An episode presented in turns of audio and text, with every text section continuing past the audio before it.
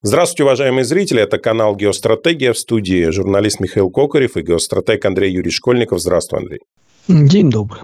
Андрей Юрьевич, хочу с тобой сегодня поговорить о такой назревающей конфликтной в России теме, как демография, ювенальная юстиция и миграционная политика нашего государства. Я так понимаю, являясь, естественно, интернационалистом э, в душе, человеком, выросшим в интернациональной среде, в Ташкенте, я нормально отношусь лично к людям разных национальностей, нет ничего плохого. Но если люди совершают какие-либо преступления, то и а, относиться к ним нужно соответствующе, так как относится государство, так как принято в нашем обществе. А, но мы видим, что наше государство каким-то образом всячески пытается завести большое количество мигрантов, предоставляет им трудовых мигрантов из Средней Азии, предоставляет им здесь российское гражданство, возможность вытащить всю семью. При этом я знаю, что у российских, точнее, у русскоязычных, русских людей а, бывают проблемы с получением того самого гражданства. В принципе, сам получал, но у меня проблем не было, я давно получал. Вот у братишки были некоторые сложности. Вот. Скажи, пожалуйста, вообще для чего, вот начнем с миграции, да, для чего вообще нужна вот эта подобная миграционная политика, для чего нам нужно завозить целые семьи а, людей из Средней Азии? Нам не нужно точно. По поводу, почему это происходит, это, конечно, забавно. Ну да, вспоминаются крылатые фразы Эрнеста Че Гевара по поводу негров и расизма. И явно там не любовь и к, тому и к другому. Ну, если уже, называется, начали говорить, давай так. Когда мы говорим о некое государство хочет, государство делает, государство планирует. А государство это что? Это наличие единой политики, это наличие единого представления? Да нет. Все живут в своей логике, в своем понимании, есть некая система. И смотреть на все эти вещи, конечно, надо по отдельности, а не в куче. Ну, давай начнем с такого интересного явления, как э, что мы обсуждаем. То есть мы можем, ну, собственно говоря, начать обсуждать, вот сейчас начали обсуждать э, тема ювенального законодательства, ювенальной политики, она вдруг стала всем заметна и понятна. Ну, когда на эту тему голосуют депутаты единогласно, и, собственно говоря, всем спускается повестка, что это решение принято, и оно доведено уже до всех, и вдруг прозреть и начать говорить, что мы будем с этим бороться, друзья, все, с этим уже борется вовсю. То есть вы, собственно говоря, о чем? Когда начинают говорить, что мы вот прозрели, что начались консервативные изменения, ребят, об этом надо прозревать раньше. Мы очень много говорили в свое время об изменениях, как нам навязывают праволиберальную глобалистскую политику. Можно это рассматривать в рамках логики окно Вертона, как потихонечку тема появляется в информационном пространстве, она становится сначала смешной, потом начинают ее рассматривать, ну есть и есть, и постепенно, шаг за шагом, она становится обязательной навязывается всем, и любая критика воспринимается негативно. Вот то, что сейчас происходит на Западе, когда любые разговоры о перверсиях э, в рамках э, МКБ-9 э, начинают вызывать дикие вопли, крики, практически религиозный экстаз, э, когда это проявляется. Ну, выглядит жутко, но, собственно, люди этим живут. И вот рассказывать, когда это вот уже во все идет, о том, что только появилось, нет. Надо смотреть раньше есть как, собственно говоря, открытие, окно Вертона, мы находимся в такой логической ловушке, когда оно вроде как открывается и дальше само. И создается впечатление, что если что-то начать обсуждать, то через какое-то время оно станет нормой. А ничего подобного. Для того, чтобы оно вот довелось от состояния маргинализируемой, табуируемой темы до поощряемой нормы, нужно прожить громадное количество усилий и ресурсов на каждом шаге. Если где-то это перестать делать, то оно начинает откатываться. Это как вот пружина растягиваем России, и она начинает откатываться все быстрее, быстрее, быстрее. И вот эти моменты можно было смотреть. Собственно говоря, когда в начале 22 года пошли изменения и началось наше противостояние с Западом, вот эти все явления уже стали понятны. Вдруг прекратилась подача ресурсов на продвижение этой праволиберальной глобалистской повестки.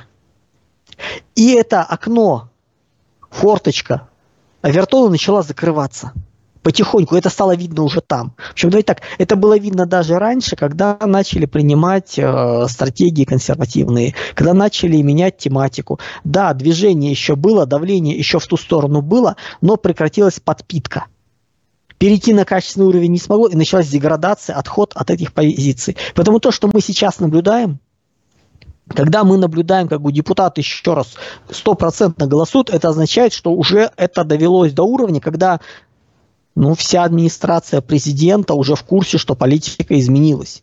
Все руководящие органы госвласти, до них уже это доведено. Уже всем объяснили, что хорошо, что плохо, и тогда они голосуют. И тут вдруг начинаются крики, а давайте их поддержим. Все, ребят, движение уже идет. Уже нужно его просто, вот называется, бросок должен заканчиваться болевым. Нужно доводить до этого. Рассказывать, как сейчас надо бороться, бросать и прочее, все уже, уже бросок идет. У этих ребят уже обрубают э, ресурсы финансирования, их уже нету, и они начали ужиматься.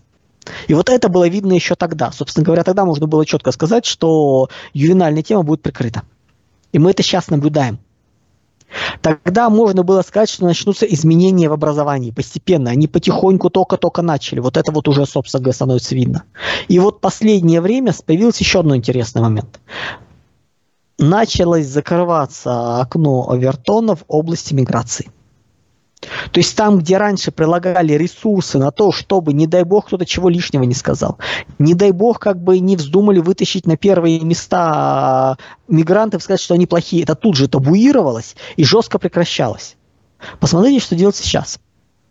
Еще ничего не исправлено. Ситуация еще тяжелая. Еще много что проходит. Но накачка ресурсов прекратилась. Тему перестали прятать полиция по вызову приезжает и наводит порядок локально. То есть их перестали останавливать. Не как раньше один Александр Бастрыкин начинал вступаться, вытаскивать э, в Следственный комитет дела в Москву, чтобы местные не закопали его. Хоть как-то наводя порядок. Нет. Перестали останавливать и мешать заниматься этим. Это такой первые шаги, первые ласточки. Депутаты начали говорить правильные вещи – начались разговоры о том, что необходимо вводить квоту на количество детей-мигрантов, э, которые не говорят по русскому языку, и началось вообще, а как так получилось, что они не говорят на русском языке? С какой тогда радости мы должны что-то с ними делать, если они не удосужились приехать в страну, вытянуть на должном уровне и начать хотя бы говорить? Почему наши дети должны страдать, учась в таких классах? Мы взрослые уже забыли, как это выглядит, но когда в школе, в классе был очень слабый ребенок, а не дай бог какой психически больной или еще какие-то такие вещи, то весь класс страдал, потому что весь класс вынужден был ориентироваться по нему. Движение каравана регулировалось самым медленным верблюдом. А сейчас их много.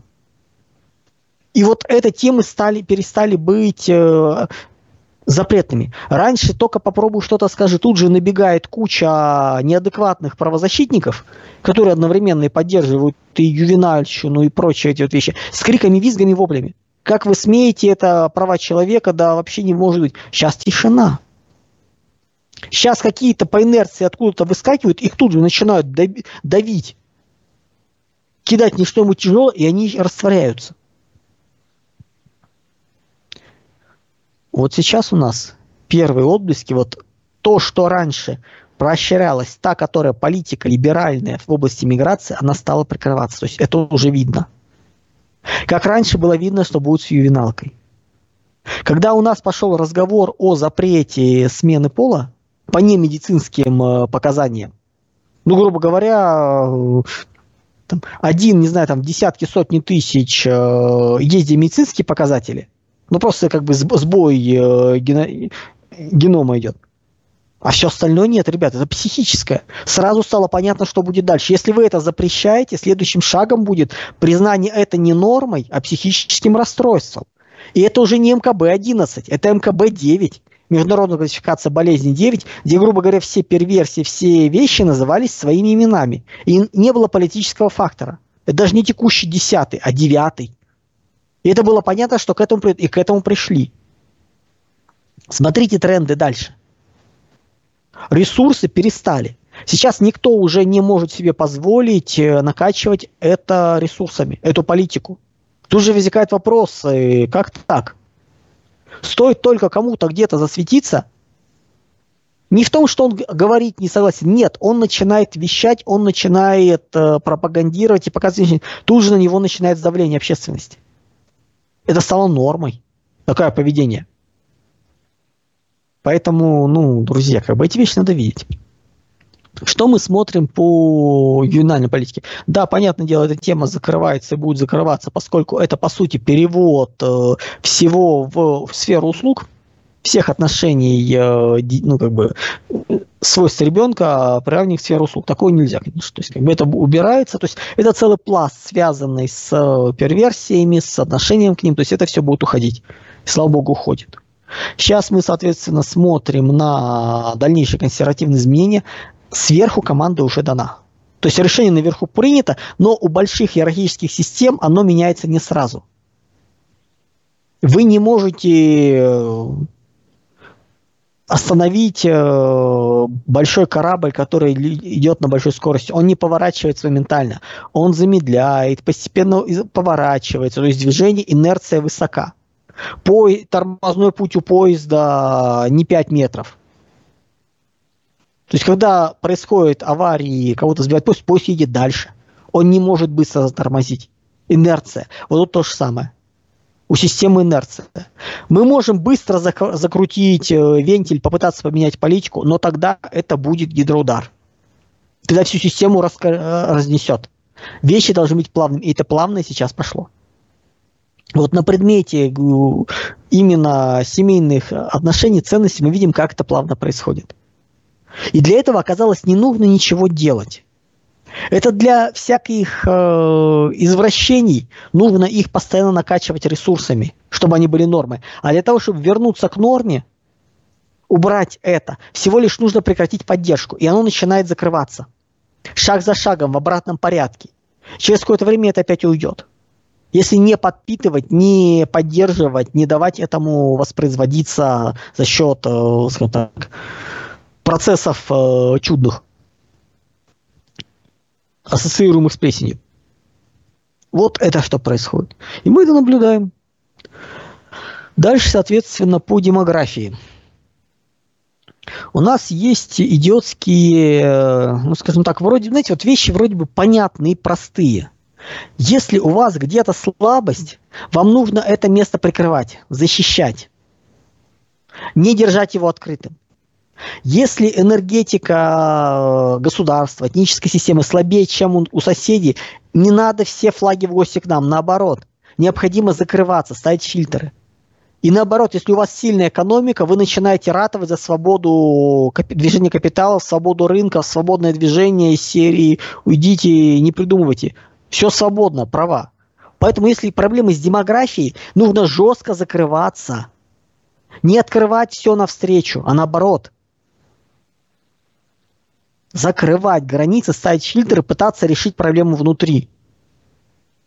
Если вы не можете переварить, ассимилировать, не лезьте. Если у вас слабая военная, слабая армия, слабые вооруженные силы, вы начинаете рассказывать за мир во всем мире – а не открываете границы и не приглашаете плохо настроенных к вам соседей постоять э, и сделать э, военные, ну, военные базы поставить. Даже до таких э, креативщиков, как киевский режим, это стало доходить. Когда так называемая Польская уния, которая по сути подразумевала расстановку баз военных в Галиции, мы понимаем чьих, мы понимаем, называется, с какой логикой. И то оно у них начало вызывать отторжение – если проблема с демографией, ни в коем случае нельзя открывать границы и пускать всех, кого не попадя. Сделайте только хуже. Вы уничтож... Это уничтожение себя. Если проблемы с экономикой, закрываться от экономики. Аккуратно, частично. Там, где, где возможно. Там, где э, тяжело. Там, где есть открыто, все хорошо. Да ни в коем случае. Поэтому, конечно, идеи демографические, вот, на, напустить иностранцев, и они станут как местные, это бред. крах мультикультурализма замечательно показан в Европе. Не нужно повторять чужих ошибок. Нужно учиться на них, но не повторять.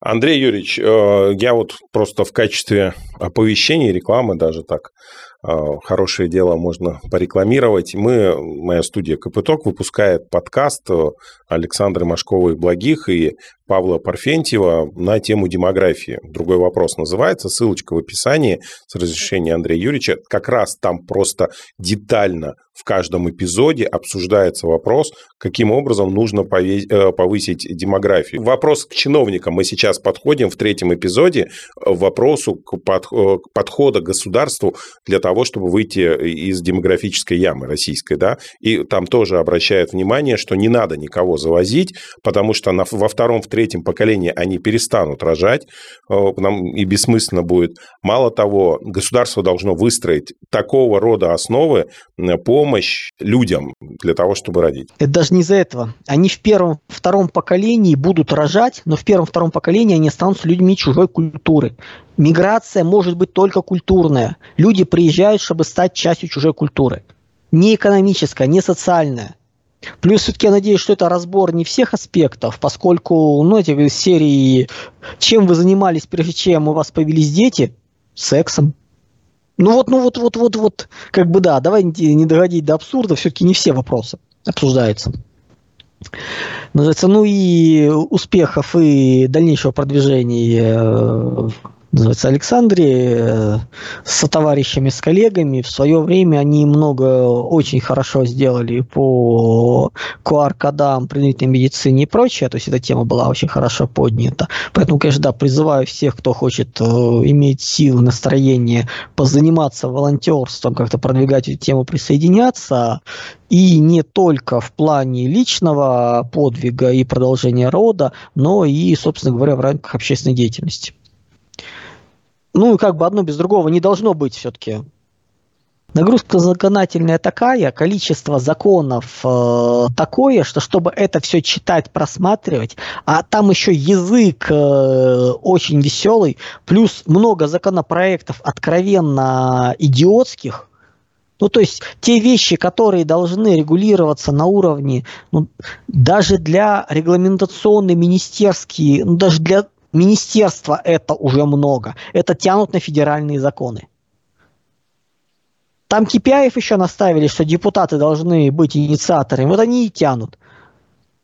Ну вот и несут всякую похабщину. По-хорошему сейчас нужно четко э, принятие одного закона должно сопровождаться отменой трех. Не в том, что они соединяют их, а в том смысле, что они оптимизируют, улучшают и смотрят, что там за напринимали сейчас очень много не понять чего. А ну, если мы смотрим от законов прям на боль подзаконные акты, там вообще полный швах, какой только ерунды не принимают. Ну, вплоть до там запретов, каким что-нибудь, э, какие-нибудь рекламки печатать на счетах э, за электричество. Ну, что это такое? Это конкретный документ э, на уровне отрасли, может быть, отраслевой стандарт. Там еще, да даже для него это много. Нет, это тянут на законы. Вот этого все безобразия быть, конечно, не должно. Соответственно, по поводу демографии. Ну, ну, понятно, что ювенальная и прочая вся эта тема, эта тема должна закрываться. Она как бы чужда нам, это либеральная такая вещь. Что мы говорим по поводу демографии? Ну, перво-наперво решать демографию за счет завоза чуждого населения ни в разе. Культурно близкого, который готов ассимилироваться, интегрироваться без проблем. Брать людей, которые уже через несколько лет будут мало отличимы от местных, да. Принимать черт знает кого, да боже упаси. Все эти рассказы, что мы вот сейчас возьмем территорию, нам нужны люди, друзья, для чего? Какие конкретно люди нам нужны? Даже если не вспоминать про шестой технологический уклад в середине 30-х годов, когда до 90% населения будут не нужны в виде производителя, а нужны только как потребители, ну, потому что экономика меняется структурой. Вот это количество людей э, низкой квалификации и прочее нужны? Нет. Их дети, так их дети будут также вырастать без знания языка, без культуры. То есть тут очень жесткие надо требования, правила, плюс все-таки демографию нужно начинать с, ну, ну во-первых, демография – это культурное явление. Этническая идентичность, самосознание – это культура, принятие культуры. Но помимо этого необходимо заниматься вопросом рождаемости. И тут принципиальнейший вопрос. Демографическая политика должна быть региональной. Демографическая политика не может регулироваться и определяться на федеральном уровне. Это создание еще одного министерства ни о чем, которое будет типовыми вещами пытаться строить то, что не нужно. В итоге они начинают заливать, э, ну, просить деньги, заливать деньгами, пытаясь, по, по сути, купить детей у родителей, чтобы дети родили их из материальных соображений, не понимая глубины проблем. Пытаясь выравнивать, пытаясь проводить программы там, где с демографией хорошо, и там, где ее с ней плохо. Абсолютно по одинаково. Вот этого не должно быть. Демографическая политика должна быть на уровне ответственности губернатора. Ключевым для него вопросом перехода на второй срок. Условно говоря, делается это абсолютно по-разному. У разных, у разных регионах свои требования, свои нормы, своя база. Где-то и так рождаемость идет. Условно говоря, на Кавказе, в традиционных, ну, там традиционные семьи, там нужно поддерживать, там не, ну, минимальный уровень и будет все нормально. А где-то, извините, нужно деньгами. В одних регионах, там, в одних городах э, необходимо э, запускать э, дешевую ипотеку. Просто стройку включать. А в Москве, извините, те деньги, которые в городах, э, в регионах действительно помогут, они нафиг не сдались. В Москве другая проблема. Секции, кружки бесплатные в большом количестве. Сделайте их. Сделайте город безопасным, чтобы можно было детей отправлять. Вот это ключевой момент будет. И этот вопрос будет снимать многие вещи. Вопросы продленки, вопросы после школьного занятия, чтобы родители могли работать в большом мегаполисе. Мы берем какой-нибудь э, небольшой городок. А в этом городке, извините, материальный вопрос. Но материальные вопросы не деньги выдать, а материальные вопросы обеспечения детей. Введите на уровне губер... губернии программу по обеспечению детей э, школьными принадлежностями, одеждой. Просто вот детям всем выдаются хорошая, качественная школьная форма на уровне какой-нибудь, знаю, Пензенской, Орловской, там еще какой-нибудь области. Вот всем в школах. Каждый район, каждая школа свое что-то. И все. И этого будет многим достаточно. Можете карточки вводить продуктовые, где это нужно, тоже вот по деньгам. Но это региональный уровень. В регионе должны знать, что делать. Плюс, э, да, происходит переселение из деревень, э, уезжают люди. Куда они уезжают? Я был в Нижегородской области. В одном из э, поселков просто мы доехали, ну, заехали в магазин, да, магазин там пятерочка, не знаю, там, ну, ну, тысячи, может, полторы там населения, может, больше, то есть как-то вот так вот, ну, то есть, ну, не сильно много поселок, но поселок живой в поселке есть какой-то техникум, ПТУ, не знаю, что там такое было, школа, то есть какое-то вот движение идет. И стоят в ряд домики, одинаковые коттеджи. По-моему, на две семьи, вот, вот так вот. Красивый, спокойный, замечательный э, для специалистов местных. Ребят, это очень замечательно. Что дальше происходит? Есть вокруг маленькие деревушки, в которых э, ничего нету и ничего не будет уже, поскольку структура сельского хозяйства изменилась. Но у нас э, урожа... сейчас э, пассивных площадей в разы меньше, чем было при Советском Союзе, а урожайность в разы больше. Ну, потому что урожайность э, там, 50-60 центнеров с гектара в южных регионах, она считается нормой. Да, сейчас у нас средняя урожайность э, за 25 по стране. В советские времена было 16, 15, 14. Урожайность выросла технологии выросли, подходы выросли, и будет продолжать. И нет необходимости в таких громадных площадях. Соответственно, и маленькие деревушки, там исчезает работа. Плюс появляется телевизор, появляется образов... Ну, обучение, можно посмотреть, как жить, иначе и начинают люди хотеть туда уехать. И что происходит? Есть молодой парень, девушка, которые заканчивают школу, и куда им? Остаться в деревне всю жизнь. И они начинают пытаться искать. Образования серьезного нету подготовки, то есть не Советский Союз. И они едут куда-то. Причем они едут, как правило, стараются по максимуму. Какая те, что в райцентре, что в областном центре, что в Москве устраиваются примерно одинаково по времени. Помочь тебе семья особо не может. И они, по сути, все а, молодое весь молодой возраст занимаются только тем, что пытаются зацепиться. Лет к 40 они более-менее обустроены, начинают думать о продолжении рода, а возраст. И нафига они уехали? Вот это вот. Делается проще. Вот из этих деревень переселяются в этот поселок, получают вот этот вот дом сразу в виде сельской ипотеки, там, за сколько-то лет отработки и прочее, и работают уже в поселке. А в поселке работа вот для них по умным. У кого есть амбиции, тот уедет. Но у большей части этих амбиций нету. Они прекрасно понимают, что они не, ну, не, но они получают тут комфорт, больше, чем в этой деревне. Перспективы, есть возможность работы, есть возможность чем-то заниматься. То есть какая-то вот, ну, все равно что-то есть. Какие-то производства небольшие можно поставить э, в этих предприятиях, и оно будет развиваться потихоньку. Нам еще до шестого уклада далеко. И получается, что люди решают квартирный вопрос э, уже в молодости, создают семьи, их родители, родственники все живут в этом районе – эти деревни находятся 10-15 километров от родной их деревни, от этого поселка. И они всегда могут помочь, всегда дети, дети могут отправить бабушке с дедушкой ну, как бы отдохнуть, и, и остаются семейные связи. И вот для таких вот русских территорий это замечательно. Не всем надо тащиться в Москву. Они сами не хотят. У них другого варианта нет. У них вариант или остаться в деревне и ничего не иметь возможности, или ехать в Москву, пытаться прорваться. Ехать в большой город, там Нижний Новгород. А здесь поселки оживают. Зар нельзя все мерить зарплатами. Уровень жизни и комфорта, он по-другому смотрится. Ты можешь в маленьком, вот, вот честно скажу, выход на пенсию, как я себе представляю, то есть уход, это не Москва.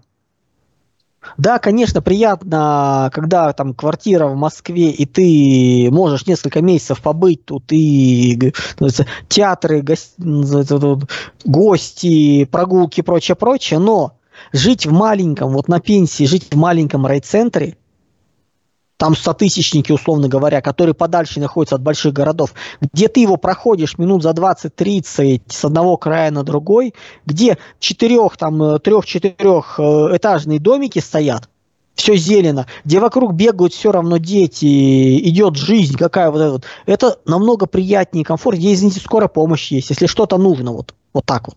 Магазины работают. Ну, медицина, вот да, я хотел как раз сказать, если ты нужно поднимать медицину в селах. В пос... Именно в поселках, в деревнях бесполезно. Плюс в деревнях уже не выйдешь, да. А вот именно поселки, укрупнение поселков, то есть это как один из вариантов. И таких вариантов для можно придумать много. Но это нужно делать конкретно в конкретной губернии, садиться. То есть, по идее, для губернатора должно быть такой хил-фактор.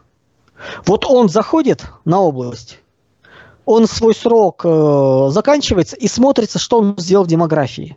Вот ключевой параметр. Его не бесполезно смотреть через там полгода, год, два года, вот лет 5, 6, 7, сколько там называется, вот, как вот сроки поставить, проходит и смотрится, сравнивается. Если ты вытянул, улучшил ситуацию, честь тебе и хвала, можешь идти на второй срок. Можешь идти на федеральную карьеру. Если ты это не сделал, тебе закрывают тебе волчий билет в госвласти. Все второго срока не будет. Вот должны быть, грубо говоря, ключевые показатели эффективности ежегодные, а должны быть по итогу срока службы. Вот срок должен быть вот так вот. Демография один из ключевых параметров. И губернаторы будут крутиться, губернаторы будут придумывать, искать программы. Еще раз говорю, это по-разному. Где-то это достаточно будет э, решить какие-то небольшие денежные доплаты. Где-то это будут вещи, продукты, вопросы жилья, это вопросы разных сумм. Оно не по душевой должно быть раскидываться, оно должно по-другому идти. Где-то должно быть эти просто кружки. Кружки и вопросы безопасности детей, ез- проезда детей. Некие продленки, секции, то есть что-то вот такое вот создавать. Это тоже вариант.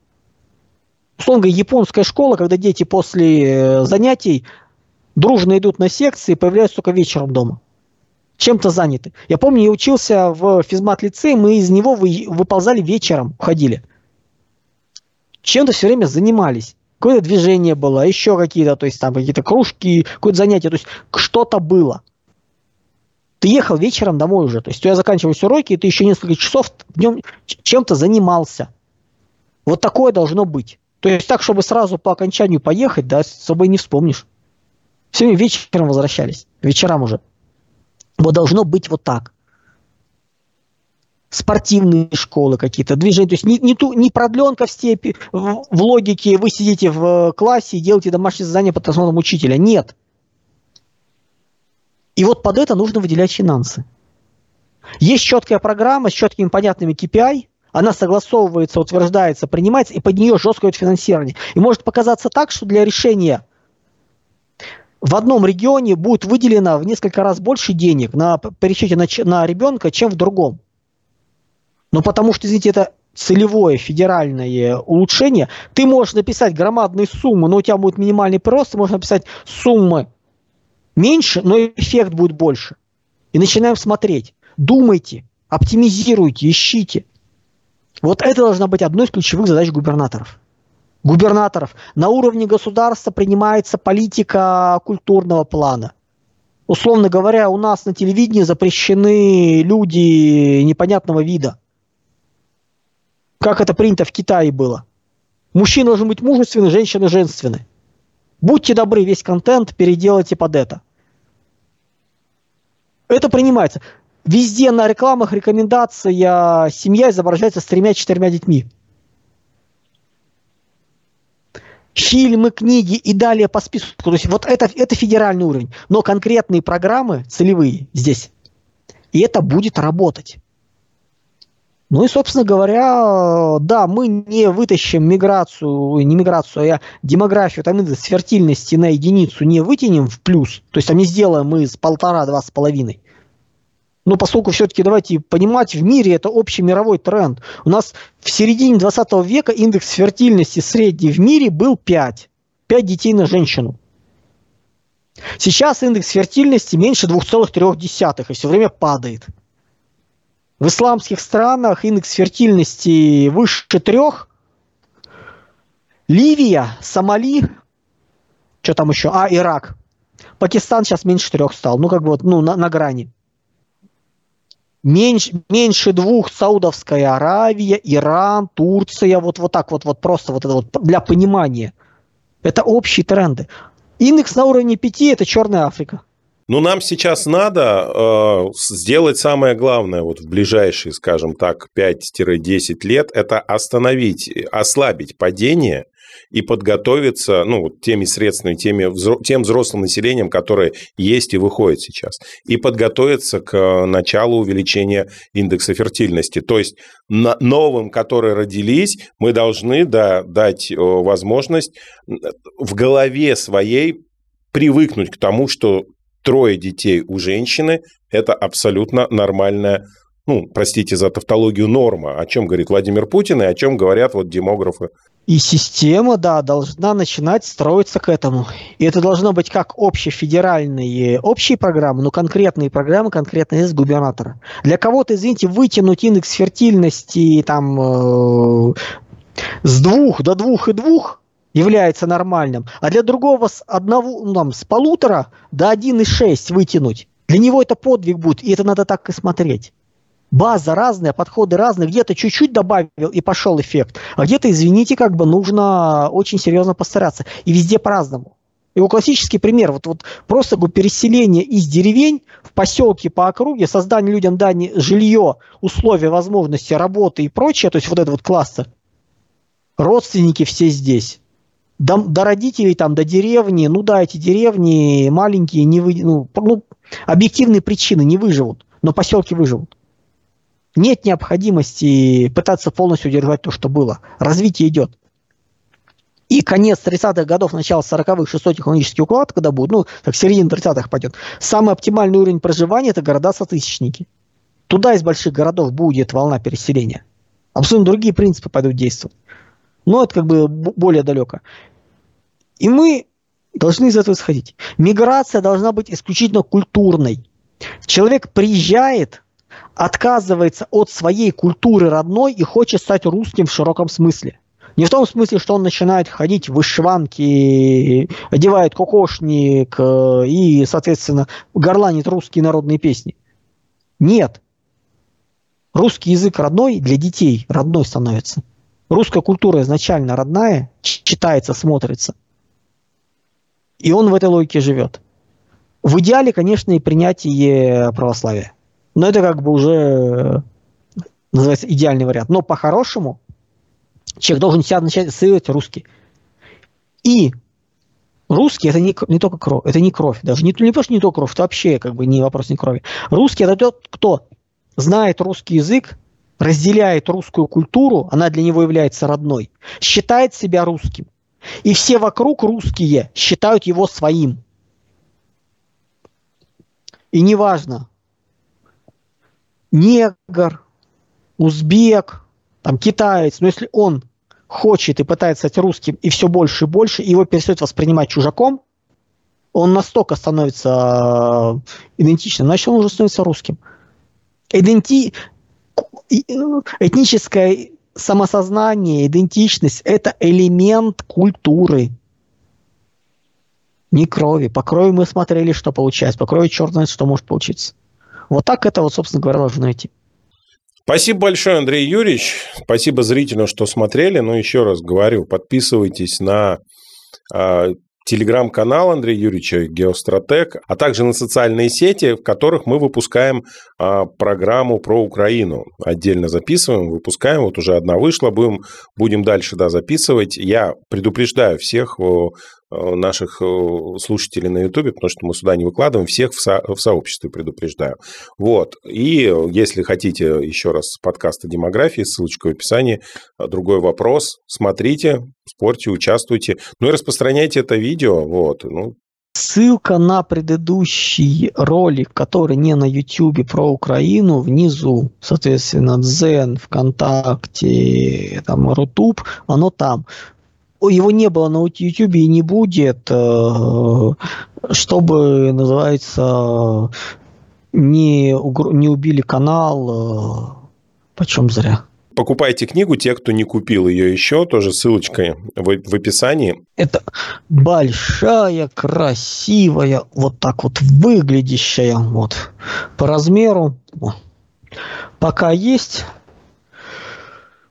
Через какое-то время будем прикрывать уже без э, подписи. Оставлять только так. Будем, будем, будем посмотреть. А, ну и, соответственно, если, если интересна книга, первый вариант, который в два раза меньше первая, она в электронном виде находится в интернете. Можете скачивать, читать ее. Спасибо большое. До скорых встреч. Ладно, всего доброго, друзья.